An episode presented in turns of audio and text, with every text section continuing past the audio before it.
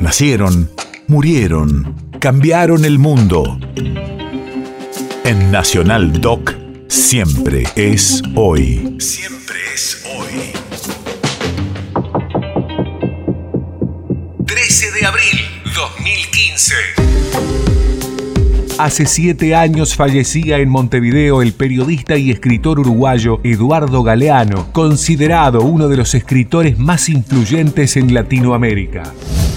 Radio de la Memoria. Además de su obra cumbre, Las Venas Abiertas de América Latina, ha dejado para la posteridad una gran cantidad de reflexiones que merecen la pena recordar.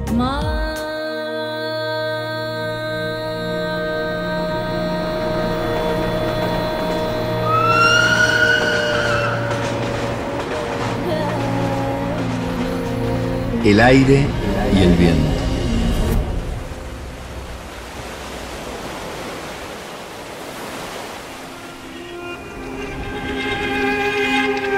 Por los caminos voy, como el burrito de San Fernando, un poquito a pie y otro poquito andando.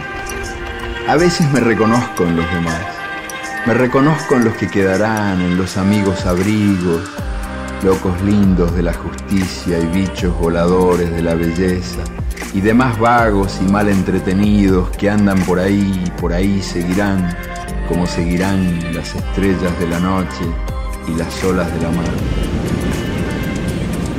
Entonces, cuando me reconozco en ellos, yo soy aire aprendiendo a saberme continuado en el viento.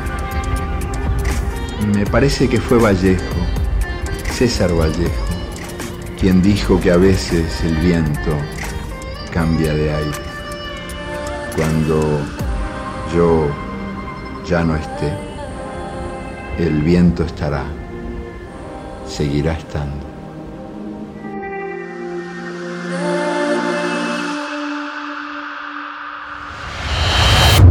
Efemérides latinoamericanas.